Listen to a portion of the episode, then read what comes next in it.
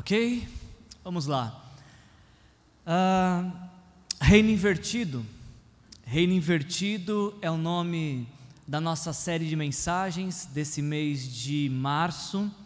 Uma série de mensagens que tem nos ajudado a refletir sobre o reino de Deus, mas não apenas sobre o que é o reino de Deus, mas também sobre o reino deste mundo no qual vivemos e essa série está nos desafiando a entender, a compreender que o reino de Deus é completamente diferente do reino do mundo, que o reino de Deus não dialoga com o reino do mundo, que o reino de Deus é um reino completamente contrastante ao reino do mundo.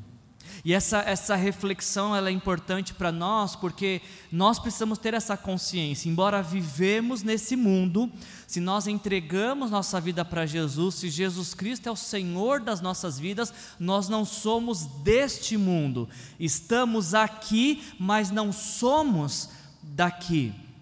E é justamente nesta compreensão que consiste a nossa fé e a saúde da nossa fé. Porque enquanto estamos tentando conciliar reino de Deus com o reino do mundo, a nossa fé será uma fé fraca. A nossa fé será uma fé falida e frustrante, porque não tem como conciliar reino de Deus com o reino do mundo. É por isso que semana após semana, semana após semana, a gente tem feito essa, esse seguinte questionamento que deve inquietar nosso coração ao mesmo tempo que trazer confirmação a qual reino nós pertencemos.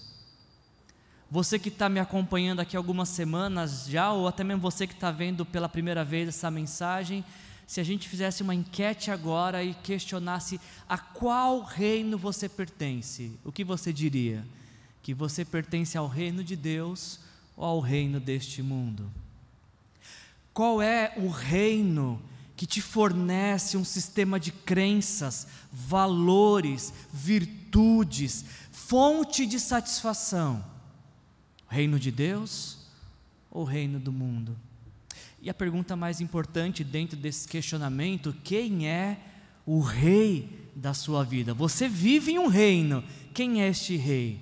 É o Senhor Jesus Cristo, a quem você humildemente serve ou você tem percebido que você é o rei do reino deste mundo, do seu reino pessoal? Não foi por um acaso que o Senhor Jesus Cristo, quando ele nos ensinou a fazer a oração do Pai Nosso, que não é uma oração para ficar repetido, a ideia não é repetir frases, mas é entender cada parte daquela oração e o que ela nos ensina. Jesus nos ensina na oração do Pai Nosso já a nos direcionarmos a Deus como um Pai que tem um reino nos céus. E Jesus disse: peçam que este reino dos céus se faça presente aqui na terra. Venha o teu reino. Quando Jesus nos ensina isso, a ideia é que devemos desejar que o reino que governa os céus, o mesmo governo de Deus nos céus, governe nossa vida aqui, hoje e agora. Então, a qual reino você faz parte? A gente vai dar sequência nessa série de mensagens que nós temos ouvido.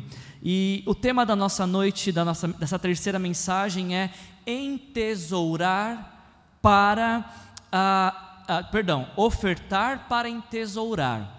Ah, há um contraste óbvio aqui, porque de acordo com os valores do reino deste mundo, quanto mais você oferta, menos você retém, menos você tem no seu tesouro pessoal. Esse é o valor desse mundo.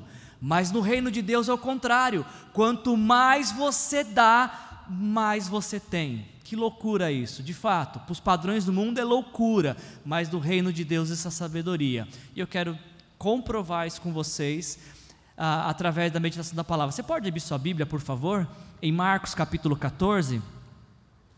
Se você não tiver sua Bíblia presente aí, a gente vai estar passando o texto mas se você tiver, eu queria que você abrisse e deixasse aberta, porque a gente vai ler alguns textos, vamos folhear nossa Bíblia hoje, então, por favor, acompanhe comigo a leitura de Marcos 14, porque eu tenho fé de que o Senhor quer falar comigo e com você desta forma, em nome de Jesus.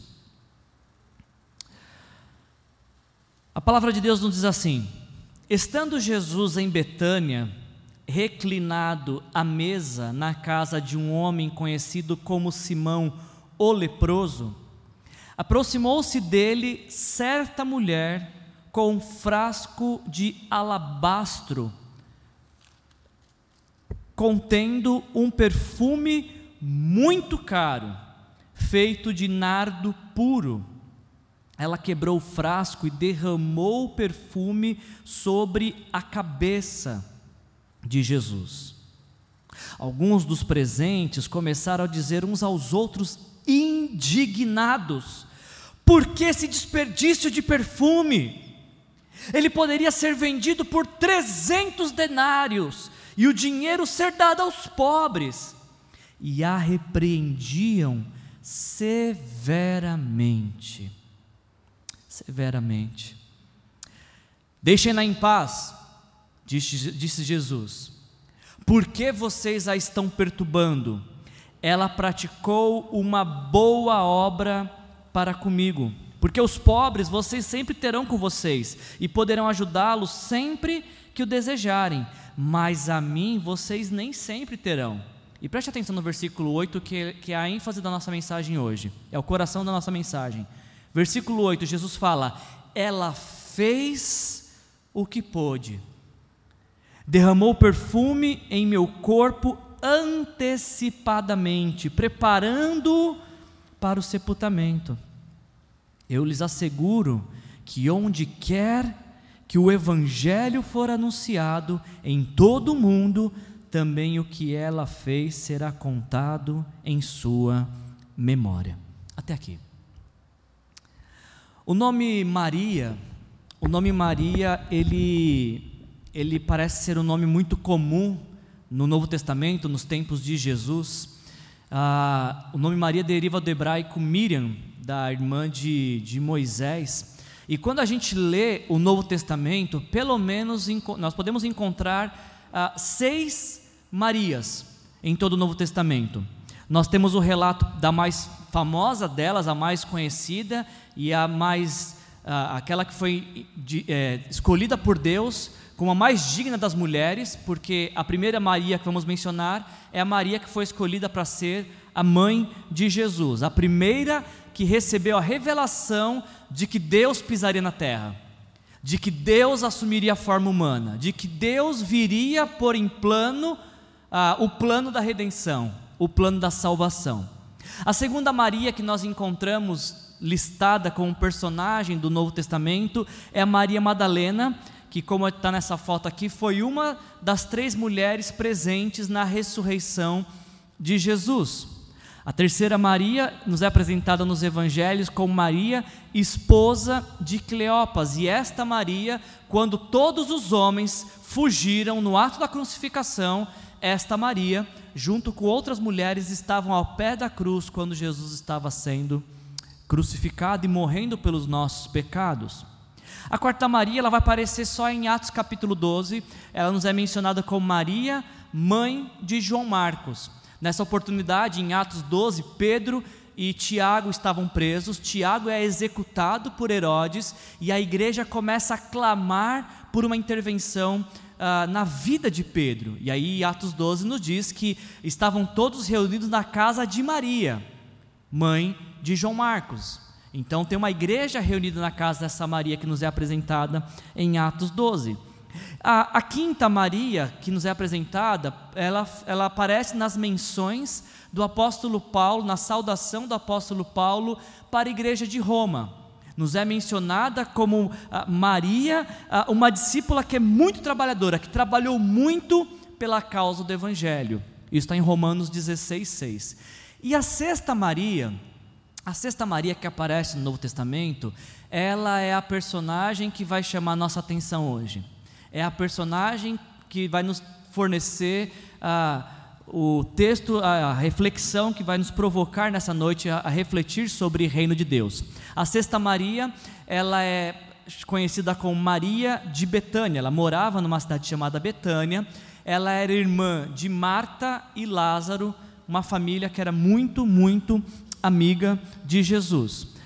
Essa Maria, então, que a gente vai falar hoje à noite, a Maria de Betânia, a, não a Maria Betânia, tá? Maria de Betânia. a Maria que é irmã do Lázaro, a Maria que é irmã de Marta, a Maria que é amiga de Jesus, ela aparece na, no Novo Testamento apenas em três episódios. Apenas em três episódios. Ah, se você quiser acompanhar comigo, abre a sua Bíblia, por favor, em Lucas. É só ir um capítulo, um livro para frente. Lucas 10. Esse é o primeiro momento que Maria aparece, essa Maria, Maria de Betânia, ela aparece ah, no Novo Testamento. Numa história que é muito conhecida por nós, que lemos a Bíblia, Lucas 10, 38, nos diz que Jesus, ele, ele vai visitar Marta e Maria, ele vai participar de uma refeição na casa dessas irmãs, ah, e aí chega um momento em que elas estão trabalhando para recepcionar os convidados, mas o que acontece é que ah, ela, por algum momento, essa Maria para de trabalhar, deixa a sua irmã Marta sozinha. Mas ela não faz isso porque estava com preguiça. Nos diz o texto que, ah, Lucas capítulo 10, versículos 38 e 39. Chegando Jesus e os seus discípulos chegaram a um povoado onde certa mulher chamada Marta o recebeu em sua casa. E o versículo 39, Maria, sua irmã, ficou sentada aonde? Ficou sentada aos pés do Senhor, ouvindo a sua palavra. Esse é o primeiro momento, então, que esta Maria, de, quem a gente vai falar hoje, aparece no Novo Testamento. O segundo momento que ela aparece, se você quiser abrir com a sua Bíblia comigo, em João, por favor, folheie até João. João capítulo 11. É o texto que nos conta sobre a morte de Lázaro, Lázaro morreu, passaram-se quatro dias, Jesus chega até Betânia. E aí então alguém conta para Maria que Jesus está chegando. E olha que, que interessante, é, João capítulo 11, versículos 31 e 32. Quando notaram, versículo 31, quando notaram que ela se levantou depressa e saiu, os judeus que a estavam confortando em casa seguiram-na supondo que ela ia ao sepulcro para ali chorar. E aí o versículo 32 que eu chamo sua atenção. Chegando ao lugar onde Jesus estava e vendo, Maria prostrou-se aonde? Aos pés do Senhor e disse: Senhor, se estivesse aqui, o meu irmão não teria morrido. Esse é o segundo episódio, então, na, na narrativa bíblica, que essa Maria de quem a gente vai falar hoje aparece. E por fim, se você virar só uma página, capítulo 12, ah, de João também, João 12, nos narra ah, o mesmo episódio que a gente leu em Marcos, que é a refeição que Jesus está participando na casa de um homem conhecido como Simão, o leproso. Ah, não que ele fosse leproso, mas talvez esse episódio de lepra ah, acabou dando um adjetivo para ele indevido, inclusive. A gente podia falar isso de um outro momento. Eu queria chamar sua atenção apenas para um fato. João capítulo 12, ah, a gente lê no versículo 1 e 2 que seis dias antes da Páscoa chegar, Jesus chegou a Betânia, onde vivia Lázaro, a quem ressuscitara dos mortos. E o versículo 2 nos diz que ali, ali prepararam um jantar para Jesus. Mari, Marta servia, enquanto Lázaro estava à mesa com ele. Então, olha o que acontece no versículo 3 de João 12. Ah, então Maria, pegou um frasco de nardo puro, que, está, que era de um perfume muito caro, derramou sobre aonde? Derramou aos pés de Jesus e os enxugou com seus cabelos, e a casa encheu-se com a fragrância do perfume. Você não acha curioso, extremamente interessante o fato de que o Espírito Santo inspirou que os autores bíblicos mencionassem Maria apenas três vezes, e que as três vezes que ela fosse mencionada, ela fosse mencionada no mesmo lugar? Como assim, Wilson? ela não estava num lugar na casa dela em Betânia, no outro lugar no túmulo de Lázaro e agora no jantar? Não, não estou falando deste lugar. Eu estou falando de um lugar que é mais especial. Eu achei interessante o fato de que esta mulher, ela só aparece em três momentos na narrativa bíblica. E as três vezes que ela aparece, ela aparece aos pés de Jesus. Interessante como que uma história de uma vida se resume em um único momento, aos pés de Jesus. Interessante como uma biografia de alguém é contada em um único lugar, aos pés de Jesus. Eu posso ouvir Maria cantando: Meu lugar é aqui aos teus pés, tudo que eu tenho. Acho que vai, podia virar uma música isso. Três vezes que ela aparece na Bíblia, três vezes ela está aos pés de Jesus. Não é o tema da nossa pregação hoje, mas a Maria ela nos ensina algo muito precioso. Muito precioso e que nós, discípulos de Jesus, jamais podemos perder de vista. O que é, Wilson? Que o lugar mais alto que um discípulo de Jesus deve estar é aos pés de Jesus.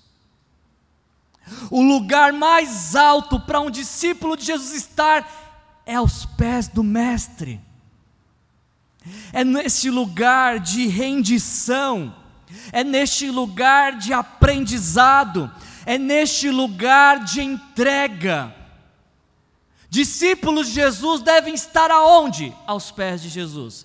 Discípulos de Jesus devem ser conhecidos como? Como aqueles que estão aos pés de Jesus.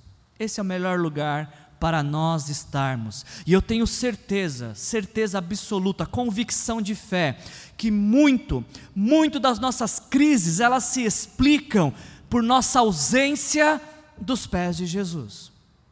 Porque aos pés de Jesus encontramos renovo para a nossa vida. Aos pés de Jesus encontramos transformação para o nosso ser. Aos pés de Jesus encontramos respostas que o reino desse mundo jamais seria capaz de nos dar. Por isso, nesta noite, antes de sair daqui, faça um compromisso. Fala, Senhor Jesus, eu quero estar aos teus pés. Me ajuda a entender que o meu lugar é aos teus pés. Voltando para Marcos, então, como a gente está vendo aqui pelos textos, Marcos nos diz que estava chegando aquele momento em que Jesus subiria à cruz pelos nossos pecados. Ah, como a gente viu algumas semanas atrás, o Evangelho de Marcos ele é dividido em dois momentos, do capítulo 1 até o capítulo 10. Marcos nos conta três anos de ministério de Jesus, mas do capítulo 11 ao capítulo 16, Marcos nos conta seis dias de vida de Jesus, últimos seis dias de vida. E nós lemos em Marcos, no capítulo 14, no versículo 1 que faltavam apenas dois dias para a Páscoa, ou seja, estamos numa terça-feira. E nesta terça-feira, Jesus é convidado para jantar. Ele chega à casa de um homem que prepara um jantar para ele, todos estão sentados à mesa e estão jantando e talvez estão conversando sobre diversos assuntos. Quando o versículo 3 nos conta que esse jantar foi interrompido por um ato inusitado foi interrompido por uma coisa inédita. Todos estão jantando, mas algo que não faz parte do roteiro de um jantar acontece. Marcos capítulo 14, versículo 3 nos diz que enquanto todos estavam comendo, Maria ela se aproxima, uh, embora uh, Marcos diz que uma certa mulher se aproximou de Jesus, João nos diz que essa certa mulher era Maria. Maria se aproxima de Jesus com um perfume muito caro, feito de nardo. Agora, uma coisa que eu achei muito interessante nesse relato de Marcos é que Marcos diz que ela quebrou o frasco. Você já tinha prestado atenção nesse detalhe? Quando você vai passar perfume, ainda mais se é um perfume muito caro, o que, que você faz? Você espirra uma gotinha, espalha e espera que essa gotinha pegue no corpo inteiro. Não seria mais lógico se Maria só destampasse o frasco de nardo e derramasse sobre Jesus? Por que, que ela precisou quebrar o frasco? Por que não, não simplesmente abriu e derramou? Ela quebra esse frasco, penso eu, porque ela não quer reter uma única gota daquilo que é precioso, daquilo que é caro, daquilo que é uma somatória de um valor importantíssimo. Ela quebra para entregar absolutamente tudo a Jesus, para que não reste nada para ela, para que fique tudo para Jesus. Ela tem uma atitude sacrificial. Ela sacrifica isso que para ela era muito importante. Ela abre mão daquilo que para ela era precioso, caro, para poder entregar a Jesus. O interessante é que quando ela faz algo tão nobre, tão generoso, tão lindo, ao invés de disso promover admiração, provoca indignação. Porque Marcos capítulo 14, versículo 4 diz que ah, alguns, alguns dos que estavam ali presentes começaram a dizer uns aos outros indignados, por que esse desperdício de perfume? Marcos nos diz que foram alguns, mas quando a gente vai ler esse mesmo texto em João, João nos diz que quem toma a iniciativa nessa fala é Judas, Judas Iscariotes. E é Judas que diz ser um desperdício derramar aquele perfume sobre Jesus.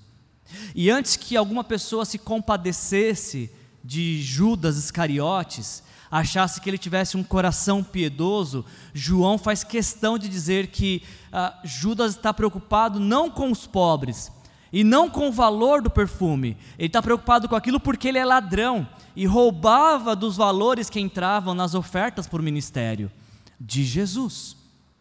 Ah, e é interessante essa palavra desperdício associada a algo feito para Jesus. E é importante que você perceba que o desperdício não é sobre o que foi feito, mas para quem foi feito. Porque se fosse vendido e dado aos pobres, não seria desperdício. Mas uma vez que foi entregue a Jesus, aí foi considerado desperdício. E quem está falando isso são discípulos de Jesus. Quem está falando isso são pessoas que caminharam com Jesus por três anos quem está falando isso são pessoas que estão ouvindo Jesus falar nos últimos dias que iria morrer.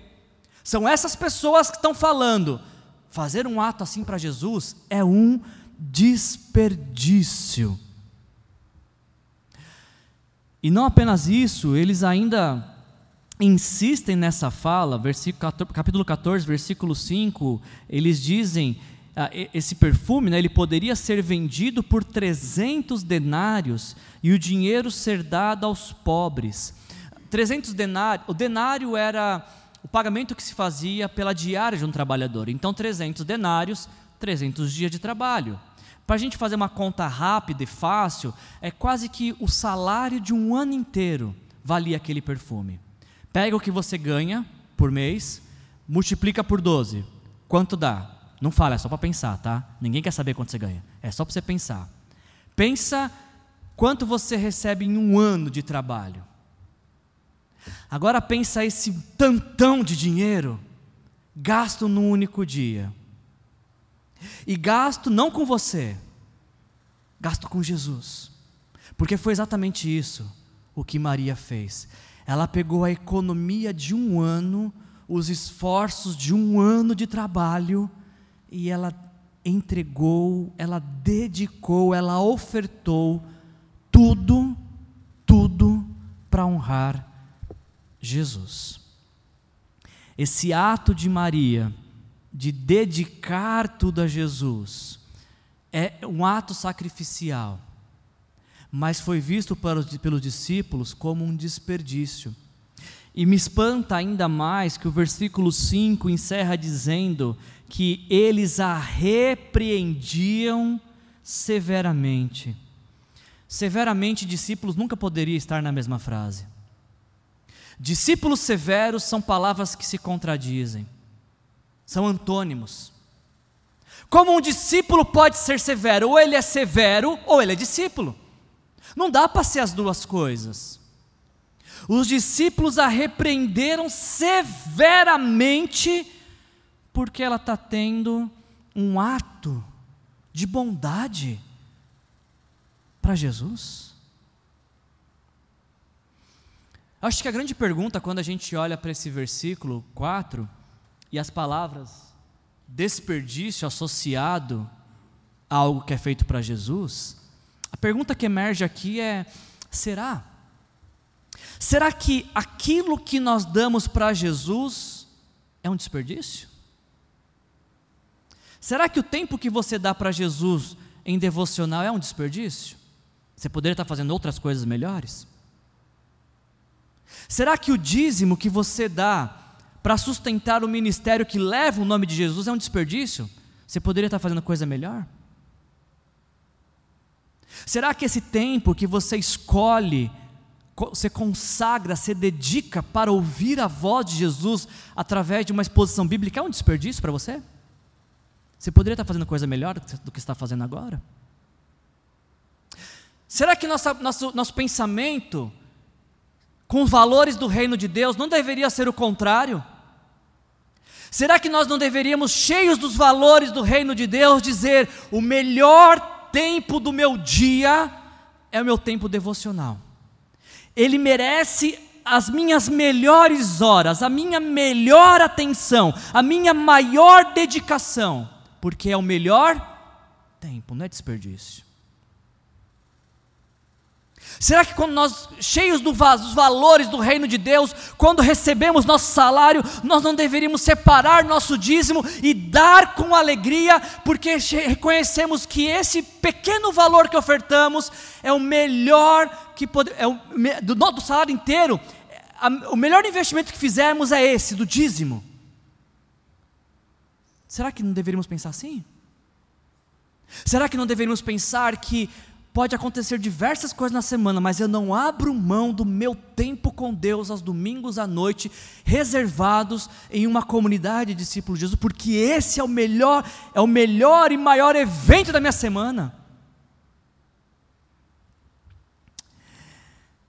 De acordo com o pensamento deste mundo, do reino do mundo,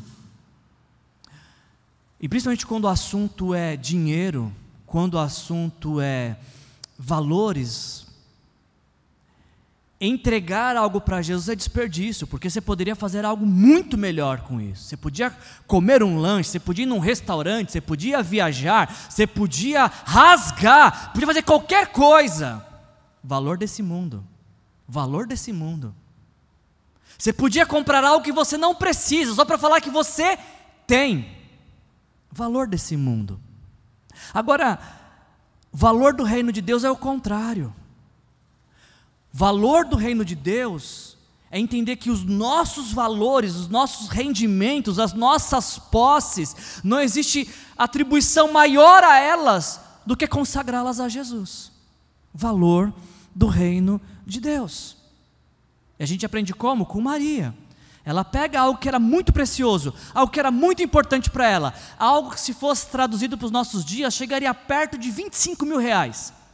E ela, de uma forma sacrificial, ela faz algo que ninguém naquela sala fez. Ela consagra, ela dedica, ela decide com aquilo que é precioso honrar quem é mais precioso para ela: Jesus.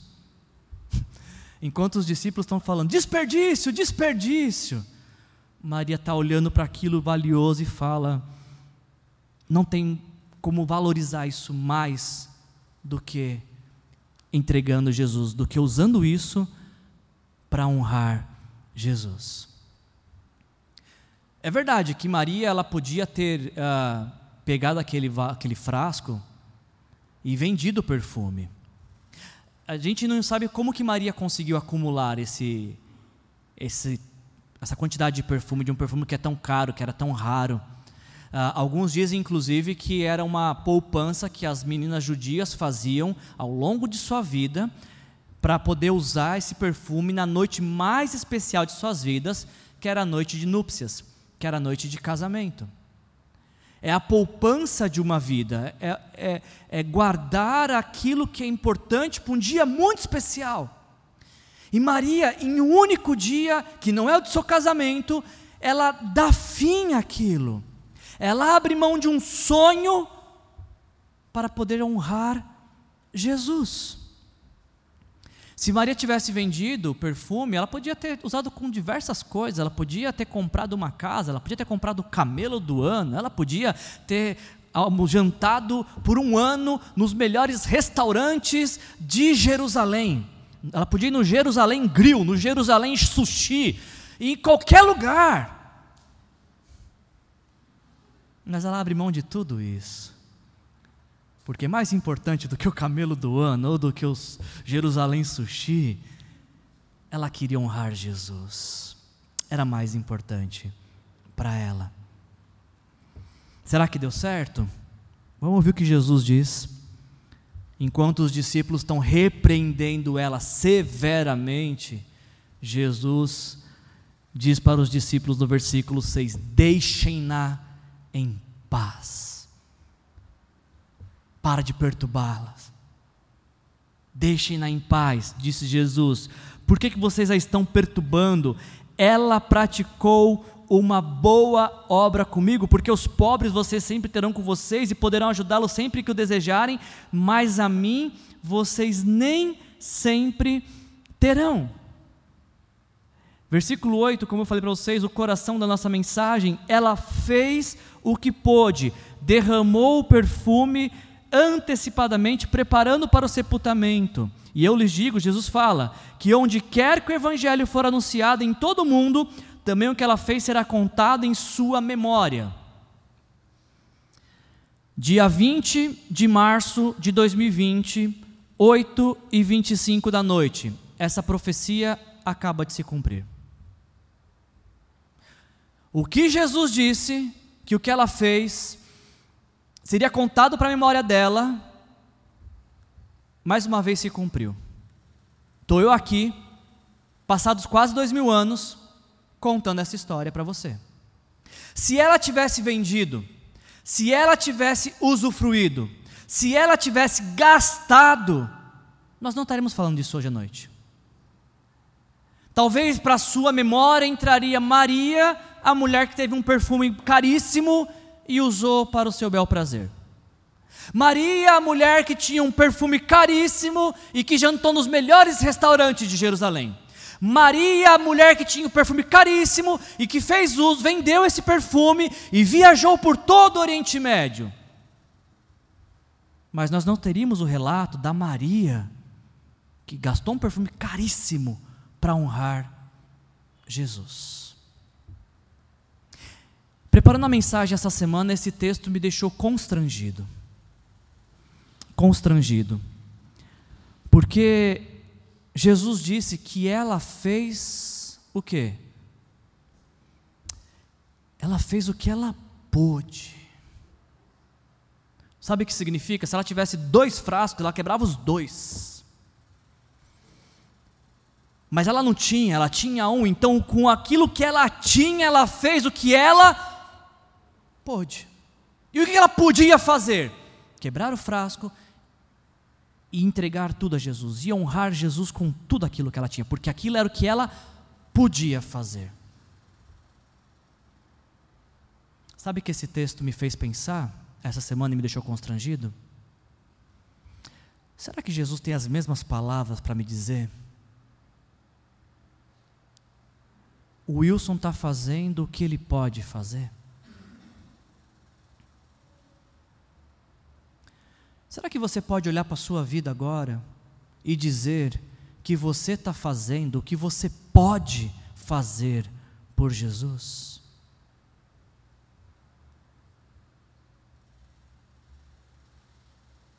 Ou será que nós estamos tão influenciados pelos valores deste mundo presente que a gente faz por Jesus aquilo que dá? Aquilo que sobra. Aquilo que não é muito comprometedor, até fácil, mas desde que não me comprometa muito. Será que a gente está fazendo por Jesus o que a gente pode fazer? Ou a gente faz por Jesus apenas aquilo que não vai nos atrapalhar, que não vai nos cansar? Maria fez o que ela podia fazer, ela foi no seu limite da sua capacidade, ela foi no seu limite de atuação, ela foi no lugar mais alto que ela podia ir, que era aos pés de Jesus, com tudo o que ela podia fazer. Ela teve uma atitude sacrificial ela derramou o perfume, ela não foi com conta-gotas para cima de Jesus, ela não foi fazendo contabilidade. Se eu der isso para Jesus, vai me faltar aqui. Se eu der isso para Jesus, eu vou deixar de, de aproveitar outra coisa. Não, sem fazer contas. Ela fez o que pôde, ela derramou sobre Jesus o perfume. E como recompensa, algo ficou registrado para a memória dela. Maria, a mulher que derramou tudo sobre Jesus. A gente vai caminhar para a nossa conclusão, mas a gente não pode avançar sem antes nos fazermos três questionamentos. O primeiro é esse: será que a gente pode afirmar que a gente está tá fazendo tudo o que a gente pode por Jesus? O segundo questionamento que a gente tem que fazer antes de concluir essa mensagem é: o que, que nós temos derramado aos pés de Jesus? Será que a nossa fé também é uma fé sacrificial ou ela é uma fé conveniente?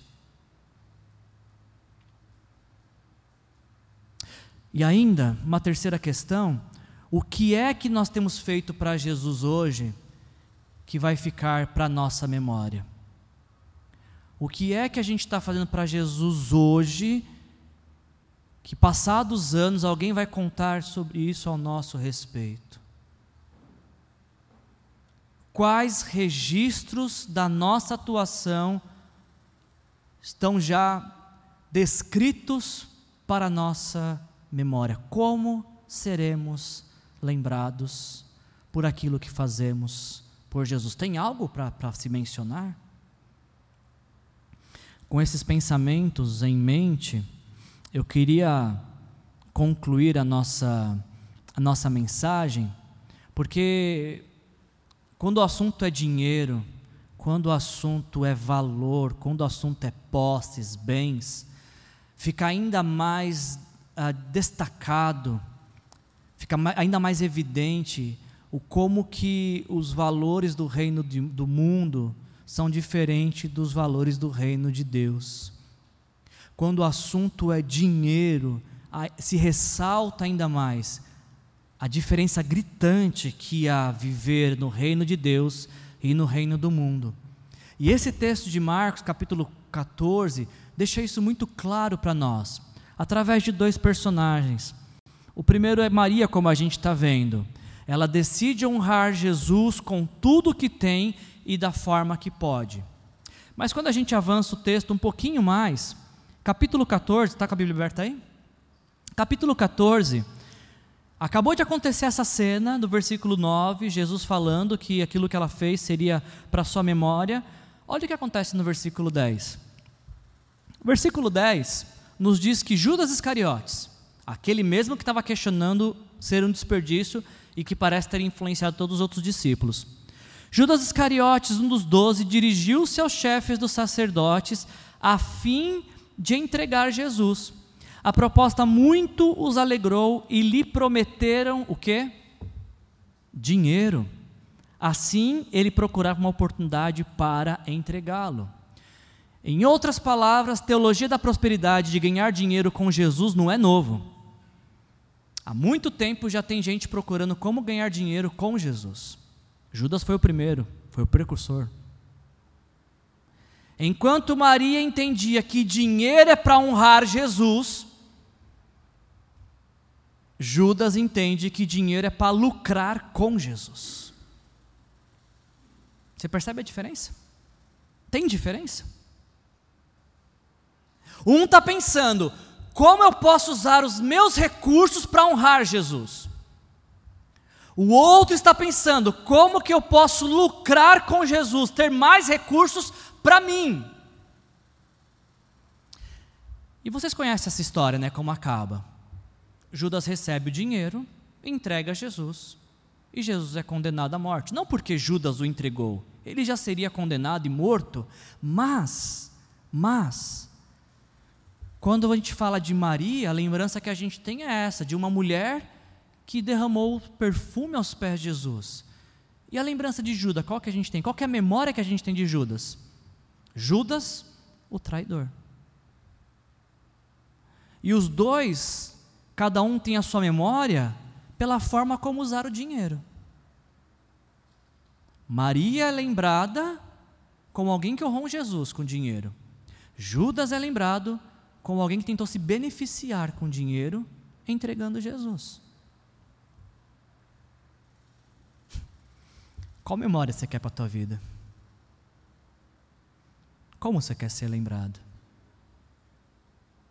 Como alguém que honra Jesus com o que você tem? Ou como alguém que está se beneficiando neste mundo, com os valores e princípios desse mundo? Para concluir essa história, para concluir essa história, a, a história de Maria, como Jesus mesmo disse, foi imortalizada é uma história sempre a ser contada como alguém que honrou Jesus com tudo o que tinha. E essa mensagem, esse texto, quando nós o lemos, tem que nos levantar a minha pergunta: será que eu tenho honrado Jesus com o que eu tenho? Quando eu, a gente olha para o nosso extrato bancário e a gente vê todos os débitos que aparecem lá, e tem mais débito do que crédito, né? curiosamente, não sei porquê, mas enfim, a gente olha todos os débitos lá listados, Será que o nosso extrato bancário, a gente diz que a gente está honrando Jesus ou não? O que, que o nosso extrato bancário diz sobre ah, o que temos feito com o nosso dinheiro? E eu sei, gente, eu sei que, que essa, essa questão sobre dízimos é um assunto polêmico. Eu sei que a, a, algumas igrejas, a nossa principalmente, a nossa evita falar de dinheiro por conta de tantos escândalos que a gente tem. E, e, você que nos acompanha por tanto tempo, você sabe que nossa igreja não é uma igreja que fala de dinheiro, embora não exista nenhum problema falar de dinheiro, desde que você fale da maneira certa, da maneira bíblica, da maneira que não tenta coagir ninguém, nem oprimir ninguém. Mas a gente evita falar de dinheiro porque dinheiro é um assunto polêmico. Mas sabe que preparando essa mensagem, algo vem à minha mente que parece que solucionou esse problema. Porque dízimo, gente, é um valor do reino de Deus. Eu não espero que alguém que não tem esses mesmos valores de reino de Deus entenda. Então, para quem tem valores do reino de Deus, para quem tem princípios do reino de Deus, não há nada mais natural do que dizimar. Não é verdade? Se você tem valores do reino de Deus e você entende que dízimo é uma ordenança bíblica, nada mais natural do que falar de dízimo. E quem questiona o dízimo, está questionando por quê? Porque não tem os mesmos valores. E não há por que criar uma discussão sobre isso. Agora, o, o que para mim é ponto de discussão é alguém que se diz discípulo de Jesus, é alguém que fala, Pai, vem o teu reino questionar dízimo. Para mim, isso é um problema. Para mim, passa a ser um problema quando alguém fala, sou discípulo de Jesus. Você tem dizimado? Não. Isso é um problema. Porque é querer viver no reino de Deus com os valores deste mundo. É querer viver no reino de Deus, mas tendo dinheiro enraizado neste mundo, usado de acordo com os valores deste mundo. Nesses meus 25 anos de caminhada com Jesus, eu nunca, gente, nunca, nunca, nunca encontrei alguém cheio dos valores do reino de Deus questionar dízimo. Nunca encontrei. Eu encontrei sim pessoas que, por N motivos, acidentes de percurso, tiveram dificuldades em meses isolados de dizimar. Eu já encontrei isso. Eu já passei por isso. Teve meses isolados na minha vida que eu não consegui dizimar. Mas não consegui dizimar porque eu fiz uma má administração dos meus recursos. Mas nunca questionei. E essas pessoas que conheci nunca questionaram: devo dar dízimo ou devo ir, na, devo na, uh, no restaurante? Devo dar dízimo ou devo viajar? Nunca. Quem está cheio de reino de Deus nunca faz esse questionamento. Quem está cheio do reino de Deus, é mais comum ver dízimo nos seus, nos seus 12 meses de salário do que ver dízimo um mês, depois oito meses e depois sabe-se lá Deus quando. Porque isso é valor do reino de Deus. Então, para mim, a coisa ficou muito mais clara, gente.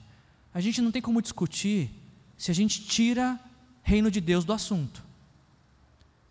Se reino de Deus é, é o nosso reino, é o reino onde vivemos, do reino do qual fazemos parte, nada mais natural do que os nossos recursos dizerem isso do que os nossos recursos apontarem para isso.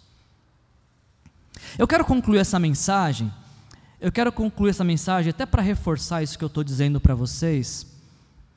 Quero apenas mostrar duas frases para vocês para reforçar isso.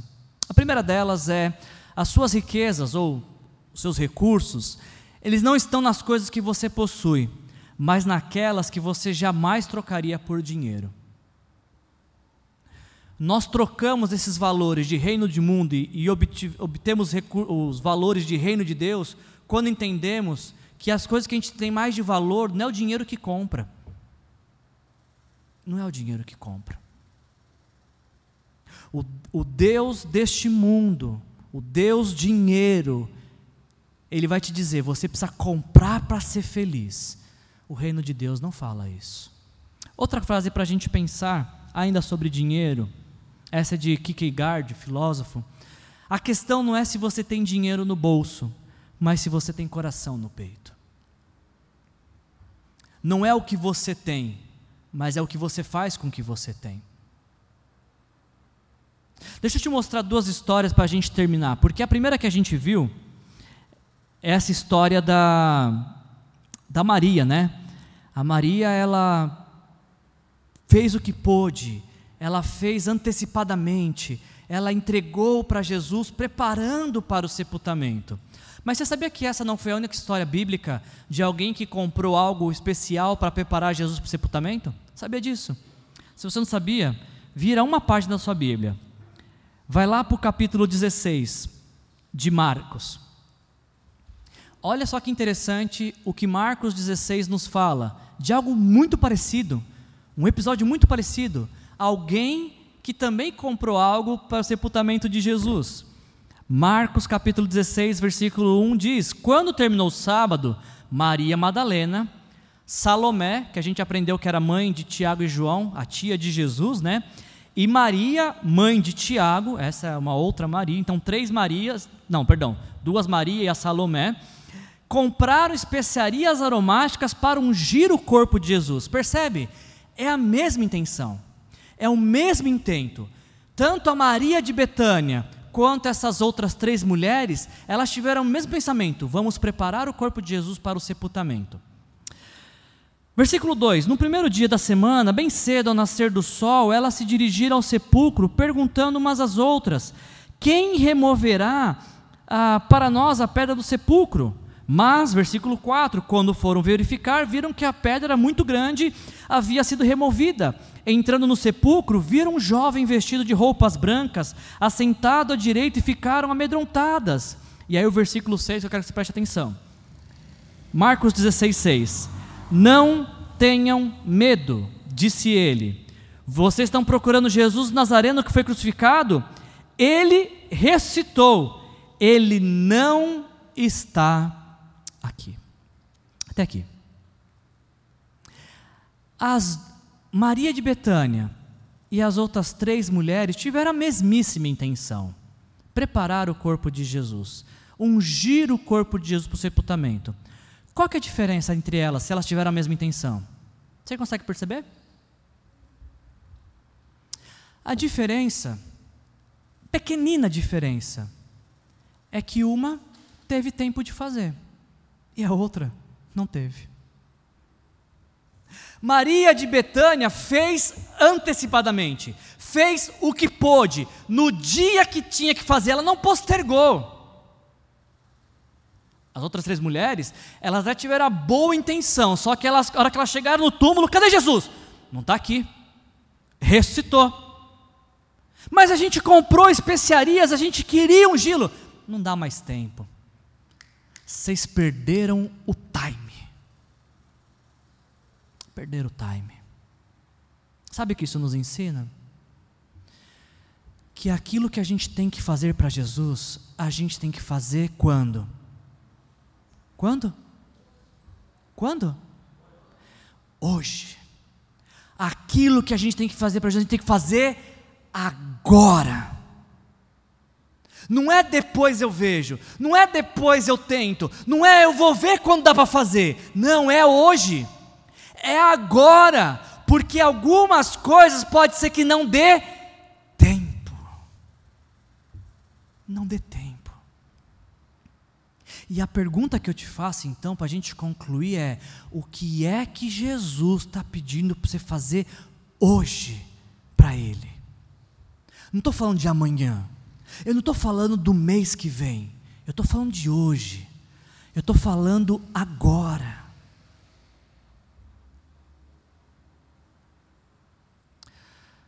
Se você não conhece Jesus, se você não teve a oportunidade de entregar sua vida para Jesus, se você ainda não reconheceu que Jesus na cruz morreu pelos seus pecados, o que Jesus espera que você faça hoje, agora, neste exato momento, é entregar a sua vida para Ele. É dizer: Senhor Jesus, eu me arrependo dos meus pecados. Eu não quero mais viver para mim mesmo, do meu jeito, com os valores deste mundo. Eu quero entrar no reino dos céus. Eu quero te entregar a minha vida e te receber como meu Senhor e meu Salvador pessoal. Você quer fazer isso hoje? Você quer entregar sua vida para Jesus e recebê-lo como teu Senhor e teu Salvador? É o que você tem que fazer hoje. Mas talvez você está pensando assim, Wilson, mas eu já fiz isso já. Teve uma vez na minha vida que eu entendi o eu peguei o time certo. A hora que me apresentaram o evangelho, eu entreguei minha vida para Jesus. Ok. Se você já fez essa entrega, então o que você tem que fazer hoje é decidir para quem você vai compartilhar essa mensagem. É uma decisão hoje, agora. E talvez a gente possa fazer isso exatamente agora, em oração, colocarmos pessoas diante de Deus para quem a gente quer ter a oportunidade amanhã de falar do Evangelho, de falar de Jesus. Não deixe para amanhã o que Jesus está te chamando para fazer agora. Feche seus olhos, vamos orar. Senhor Jesus, nós te agradecemos por esta palavra tão desafiadora, Senhor. É inquietante para nós ver Maria fazendo o que ela podia fazer, porque isso nos levanta o questionamento se nós temos feito o que nós podemos fazer. E eu não sei os demais presentes, Senhor, mas a minha resposta é não. Eu não tenho feito tudo o que eu posso fazer, Pai. E eu te peço perdão por isso. Eu posso te entregar mais tempo do que eu tenho te entregado. Eu posso ser mais dedicado do que eu tenho sido. Eu posso ofertar muito mais do que eu tenho ofertado, Senhor. Por isso eu te peço perdão diante dessa mensagem. Essa mensagem é para mim, Senhor. E eu me arrependo, Senhor, me perdoa. Ao mesmo tempo, Senhor, também te peço por oportunidades durante a semana, porque eu sei que, da mesma maneira que o Senhor me permitiu te conhecer como Senhor e Salvador, o Senhor quer que as pessoas com quem eu convivo te conheçam também. Então eu te peço que o Senhor me dê oportunidades nessa semana de falar do Evangelho, de apresentar Jesus, de colocar Jesus em contato com os meus amigos. Nos dê oportunidade, Senhor, de, de levar alguém até Jesus, de levar Jesus até alguém, Senhor, nessa semana. E que a gente possa viver o milagre, Senhor, de na semana que vem já ter essa pessoa ao nosso lado, sentada nessa cadeira que está do nosso lado, Senhor. Semana que vem a gente vai ter que colocar uma plaquinha, essa cadeira está reservada, não senta aqui porque um amigo meu vai chegar. Nos dê esse presente, Senhor. Faça essa obra em nossas vidas. E por fim, Senhor, como o assunto desta nossa noite é dinheiro, Senhor, livra o nosso coração, Pai, da idolatria ao dinheiro. Livra, Senhor, nosso coração de achar que o dinheiro é o nosso Senhor, que manda em nós e diz o que devemos fazer Queremos nessa noite assumir um compromisso contigo, Senhor, de fazer uso do nosso dinheiro para te honrar, Senhor. De fazer uso dos nossos recursos para demonstrar que Jesus Cristo é o Senhor. Queremos ser fiéis nos nossos dízimos, queremos ser generosos em nossas ofertas, queremos ter fé para dedicar recursos para missões, Senhor. Toca nossas vidas, Senhor. Mostra-nos como temos gastado de forma indevida. Cura a nossa vida financeira, Pai. E nós não vamos cometer a tolice de colocar o Senhor à prova, de pedir bênçãos financeiras não sendo fiéis nos dízimos, Senhor. Não queremos fazer isso, pelo contrário, Senhor. Ao te pedirmos, nos abençoe financeiramente, Senhor. Queremos ser também fiéis nos nossos dízimos, nas nossas ofertas, Senhor. Porque sabemos nessa noite, reconhecemos nessa noite que tudo o que temos é teu, Senhor para te honrar, para tua honra e glória. Faça essa obra poderosa, Pai, em nossas vidas, em nome de Jesus. Amém. Que a graça do nosso Senhor Jesus Cristo, o amor do nosso Deus, o Pai, e a comunhão com o Espírito Santo se faça presente em nosso viver, hoje e sempre, em nome de Jesus. Sejam cheios do Espírito Santo. Jesus abençoe sua vida.